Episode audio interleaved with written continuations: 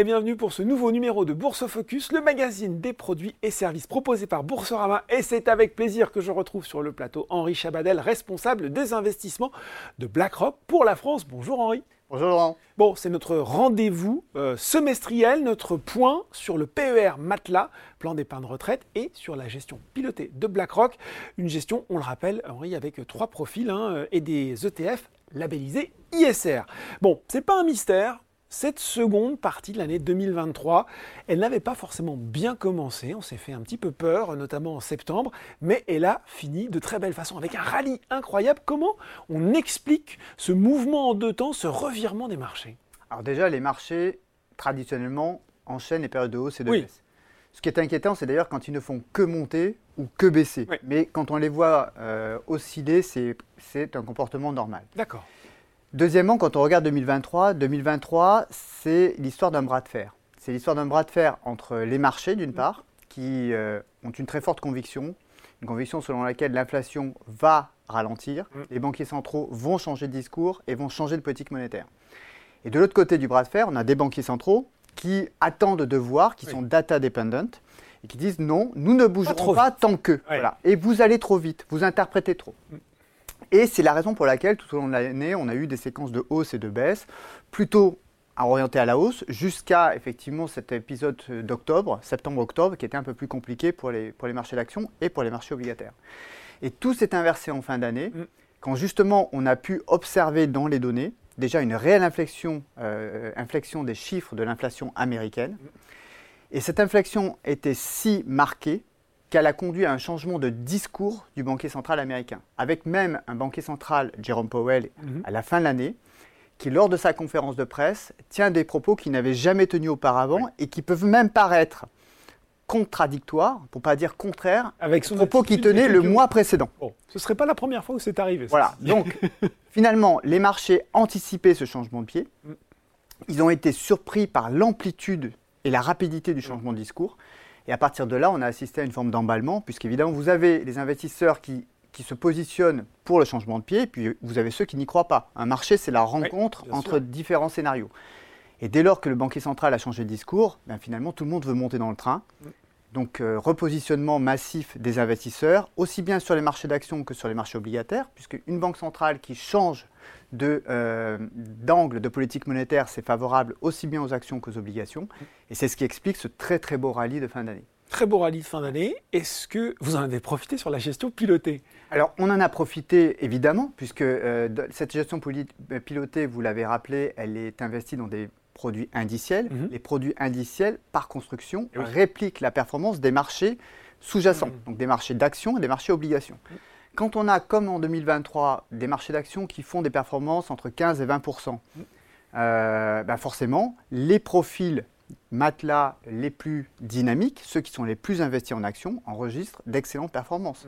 Juste pour vous donner un exemple, un seul chiffre, le profil le plus dynamique avec l'horizon le plus long, celui qui investit uniquement dans des actions, il a affiché en 2023 17,5%. D'accord. C'est une très très belle ah performance. Ça permet largement de rattraper ce qui avait été perdu en 2022 même les profils les plus prudents, on va dire, euh, ou, les ou ceux dont les horizons sont les plus courts, c'est-à-dire quand on se rapproche de la date théorique de départ en retraite, et donc ils sont très fortement investis en obligataires, se sont aussi très bien comportés, puisque les actifs obligataires cotés, c'est-à-dire les obligations d'État, les obligations d'entreprise, ont enregistré des performances positives.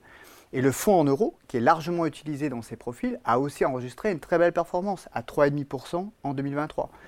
Donc objectivement, quand je regarde les différents portefeuilles matelas, ils sont tous en performance positive et ils ont tous affiché des performances qui permettent largement de rattraper les performances négatives de 2022. Finalement, 2023, c'est un peu l'effet miroir, le miroir de 2022. On est passé de l'autre côté du miroir, un peu comme Alice. Tout a baissé en 2022, tout a monté en 2023. Exactement. Résumé à très gros traits. Bah, c'est ce qu'on appelle un scénario de type Goldilocks. Goldilocks, c'est boucle d'or. Euh, boucle d'or, euh, c'est parfait en fait. C'est ni trop chaud ni, trop, froid. Tout est parfait, tout monte. Voilà, tout est parfait, tout monte. Voilà pour cette année 2023. Forcément, on a envie de faire un peu de prospective euh, lors de ce point semestriel sur le PER Matelas. On ne va pas le refaire en détail parce qu'il y a une vidéo euh, qui est entièrement consacrée à ça euh, et qu'on mettra d'ailleurs en lien de ce Bourse Focus. Est-ce que on peut avoir une version abrégée, synthétique de votre scénario économique pour l'année 2024 et les mois qui viennent? D'accord. Alors, synthétique, c'est toujours compliqué. Parce que déjà, il faut savoir euh, de quoi on parle. Oui. Est-ce qu'on parle de, de scénario économique ou de scénario de marché Mm. C'est pas tout- toujours tout à fait pareil. Scénario économique, on ne démord pas de notre scénario central, qui est de dire que malheureusement, on a changé de régime. On est désormais dans un environnement macroéconomique où il y a moins de croissance, plus d'inflation. Mm. Moins de croissance, c'est pas forcément négatif pour les marchés d'actions. Vous voyez, c'est le lien avec, euh, entre le scénario économique et le scénario financier. C'est pas forcément négatif pour les marchés d'actions. Ça veut juste dire qu'on ne veut pas attendre tous les ans des performances de type 2023. Il va falloir être raisonnable sur ce qu'on peut attendre en termes de performance des marchés d'actions. Mais enfin, on aura quand même de la croissance et cette croissance va bénéficier à, aux marchés d'actions dans leur ensemble et à certains secteurs, à certains euh, indices en particulier. D'accord. Un environnement où il y a moins de croissance et plus d'inflation, c'est aussi un environnement dans lequel les banquiers centraux sont attentifs à ne pas être trop accommodants, c'est-à-dire à ne pas injecter trop de liquidités. Mm. Et ça, c'est bien parce que pour les investisseurs qui, qui investissent dans les actifs obligataires, bah, c'est la garantie d'enregistrer un rendement positif. Chose qu'on n'avait pas vue pendant quasiment 20 ans et qui est désormais de retour. Mm. Donc ça, c'est la bonne nouvelle pour les investisseurs, c'est que ce nouveau régime macroéconomique, moins de croissance, plus d'inflation, c'est un régime qui est peut-être un peu moins porteur sur les actions, mais qui est plus intéressant du, du point de vue obligataire. Donc finalement, pour un investisseur qui est bien diversifié, ça reste un environnement qui est favorable. Il n'est pas délirant, Mhm. il n'y a pas de raison de- d'être excessivement optimiste, mais il reste favorable en termes de performance attendue. Je crois qu'il va falloir quand même faire attention au fait que dans cet environnement-là, toutes les économies ne sont pas sur un pied d'égalité, Mhm. Tous euh, les acteurs économiques ne sont pas sur un pied d'égalité, selon euh, que l'on regarde les secteurs, selon que l'on regarde les valeurs. Et donc, il va falloir faire attention à bien aller chercher les, euh, Les gagnants, quoi. les gagnants voilà, d'un environnement qui est un peu plus compliqué. Au lieu d'avoir à la fois les courants et les vents favorables, on a des vents qui sont un petit peu de travers ou des courants qui sont un petit peu contraires. Et on sait bien que dans cet environnement-là, malheureusement, tous les agents économiques ne sont pas sur un pied d'égalité. Il y en a certains qui sont un peu mieux taillés pour ce genre d'environnement un peu moins favorable. Ça va nécessiter de bien regarder où est-ce qu'on investit son argent en fonction de, euh, de ses objectifs et de ses contraintes. Mais concrètement, la conviction de BlackRock, c'est que si on est investi de manière bien diversifiée, Mm. sur l'ensemble des zones géographiques, sur l'ensemble des secteurs économiques, avec quelques déformations en fonction des convictions adaptées au scénario, globalement, c'est un environnement qui reste favorable pour les investisseurs. Bon, qu'est-ce que ça dit cet environnement euh, Vous l'avez dit, favorable dans son ensemble, mais quand même avec des particularités à bien prendre en compte? Qu'est-ce que ça dit de vos décisions de gestion, euh, et notamment sur les différentes classes d'actifs sur cette année 2024 Alors déjà, je crois que l'enseignement de 2023, c'est qu'il faut rester humble. Parce que si on avait appliqué notre scénario central 2023 à la lettre, Mm. sans regarder ce que faisaient les marchés, on aurait été finalement trop prudent.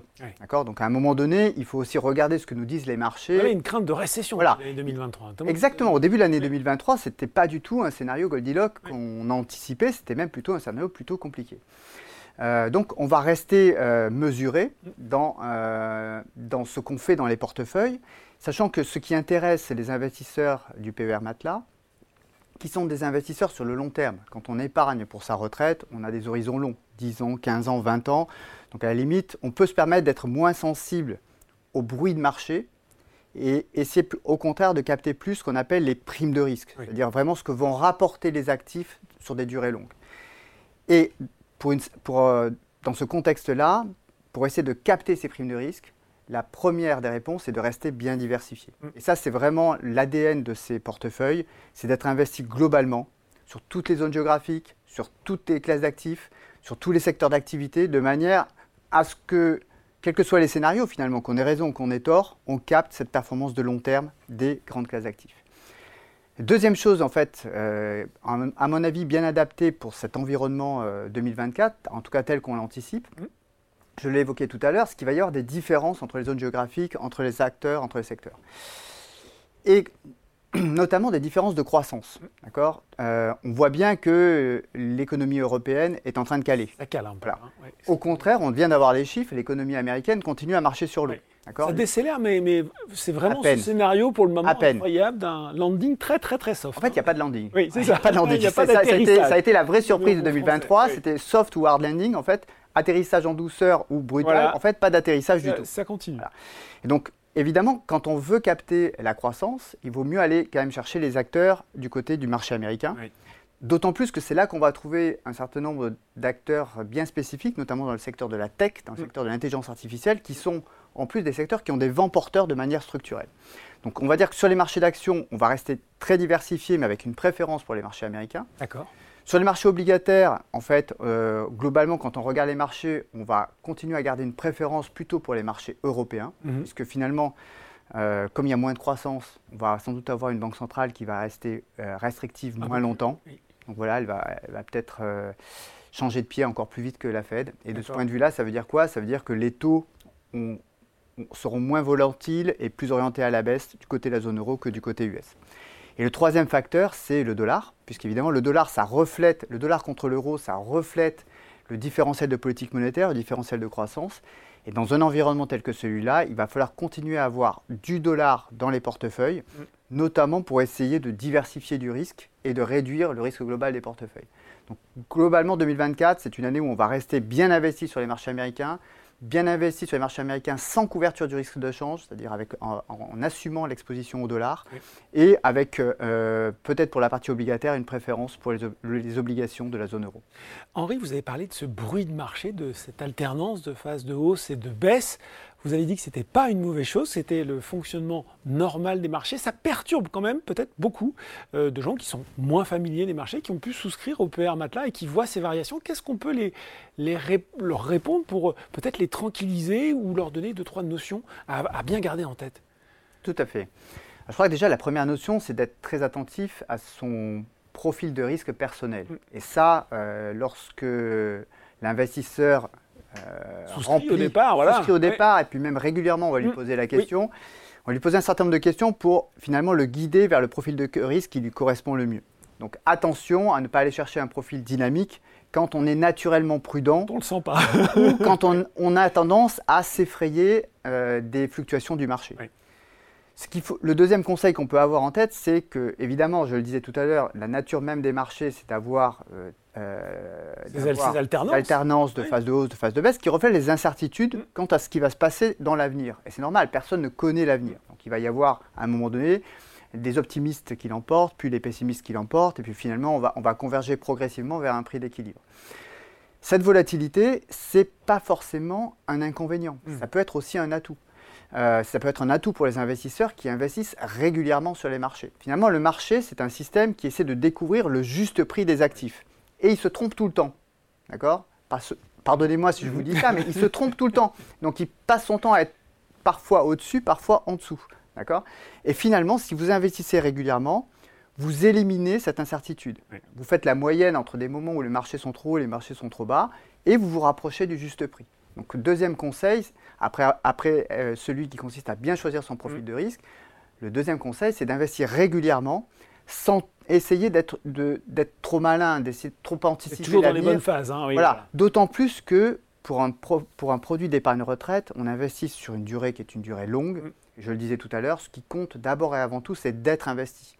L'épargnant qui a souscrit au produit matelas en, 2020, en 2021, il a eu d'abord une bonne séquence, puis une mauvaise séquence, puis une bonne séquence finalement, quand on va faire le bilan des courses au bout de deux ans, au bout de trois ans, au bout de quatre ans, c'est celui qui aura investi le plus tôt possible et le plus régulièrement possible mm. qui aura enregistré la plus belle performance. Ben voilà, euh, conclusion très claire pour ce point semestriel qui a fait le bilan de l'année 2023 et donné quelques indications sur ce qui nous attend sur cette année 2024. De toute façon, Henri, on se retrouve ben voilà, dans, dans six mois pour faire un premier point sur cette année, sur les marchés et sur le PER Matelas. Merci beaucoup.